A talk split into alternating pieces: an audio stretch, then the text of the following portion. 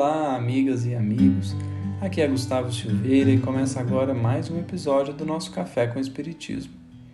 Para hoje, selecionamos uma importantíssima mensagem do benfeitor Emmanuel, que nos pede a maior atenção. Trata-se de um verdadeiro convite a uma postura séria perante a nossa querida doutrina espírita, em que o benfeitor nos apresenta de forma profunda o compromisso que nos pede o Espiritismo. Não se trata de fanatismo, nem mesmo de segregação. Doutrina espírita é, antes de tudo, a doutrina que prega a união fraterna de todas as criaturas pela caridade. O grande convite de Emmanuel é para que nos compenetremos cada vez mais de que o Espiritismo deve ser para nós muito mais que uma religião, muito mais que um instrumento a aperfeiçoar nossos raciocínios muito mais que uma atividade marcada na semana. Em uma das frases mais marcantes da mensagem, Emmanuel dirá: Espírita deve ser o nome de teu nome. Como a dizer que em tudo e em qualquer lugar é preciso perceber que o ensino dos Espíritos nos pede sempre sobriedade, benevolência, indulgência e perdão. Com essa frase, o benfeitor nos lembra que não dá para ser espírita só no fim de semana ou só quando se vai na casa espírita. O Espiritismo precisa estar em todas as áreas de nossa vida, não para pregar uma vida religiosa ou moralista, porque em verdade isso não condiz com a doutrina, mas sim porque o verdadeiro espírita compreende que não veio ao mundo a passeio e sabe que é no detalhe do dia a dia, nas dificuldades, desafios e turbulências mesmo, é que se encontram as grandes oportunidades de trabalhar e viver a sua fé. Então, não é questão de viver 24 horas por dia no centro espírita, mas de levar o espiritismo dentro de si, buscando a cada dia ser um pouco melhor do que foi no dia anterior, de aproximar os sentimentos daqueles mais nobres exemplificados por Jesus. O Espiritismo não comporta fanatismo porque nos pede a indulgência, a empatia, a paciência para com o outro e o perdão. Todavia, não deixa de nos elucidar suficientemente sobre a necessidade de buscar vivenciar o verdadeiro bem, traduzido no bom ânimo, na fé, na esperança e na caridade genuínas, a todo tempo.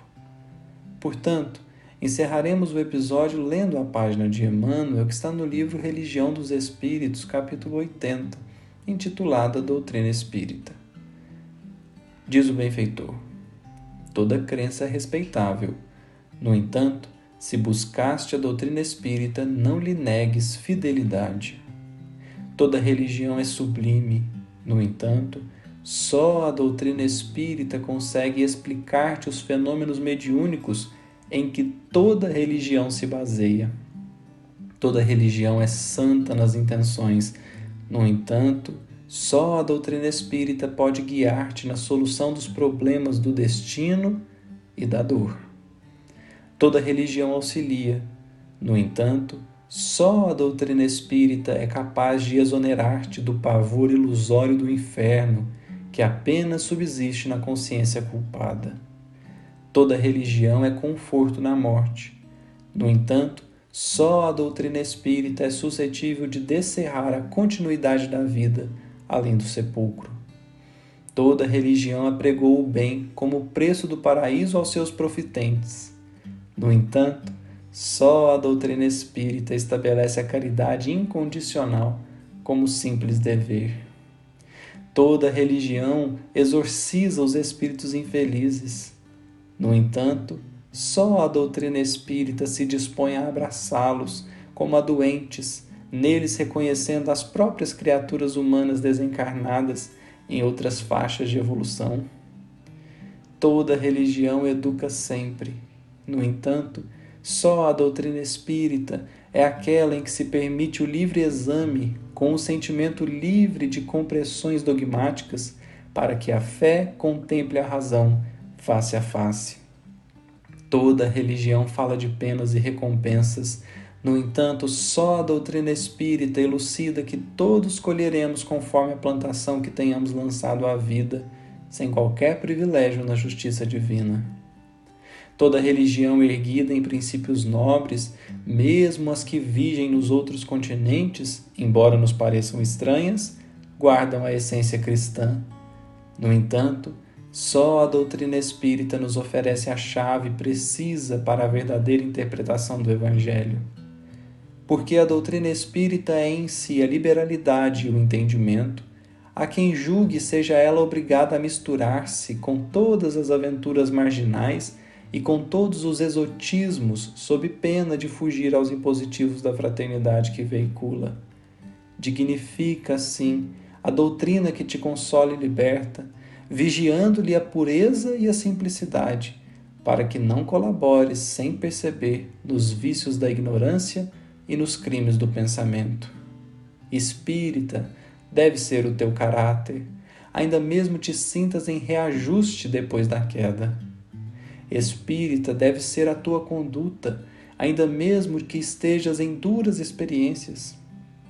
Espírita deve ser o nome de teu nome, ainda mesmo respires em aflitivos combates contigo mesmo.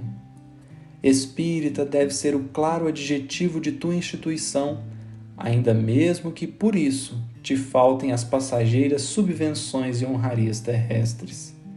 Doutrina espírita quer dizer doutrina do Cristo e a doutrina do Cristo é a doutrina do aperfeiçoamento moral em todos os mundos. Guarda-a, pois, na existência, como sendo a tua responsabilidade mais alta, porque dia virá em que serás naturalmente convidado a prestar-lhe contas. Reflitamos juntos, meus amigos, e concluiremos por certo de que, por tudo que o Espiritismo nos explica e demonstra, é que podemos voluntariamente nos candidatar ao compromisso. Um grande abraço a todos e até o próximo episódio do Café com o Espiritismo.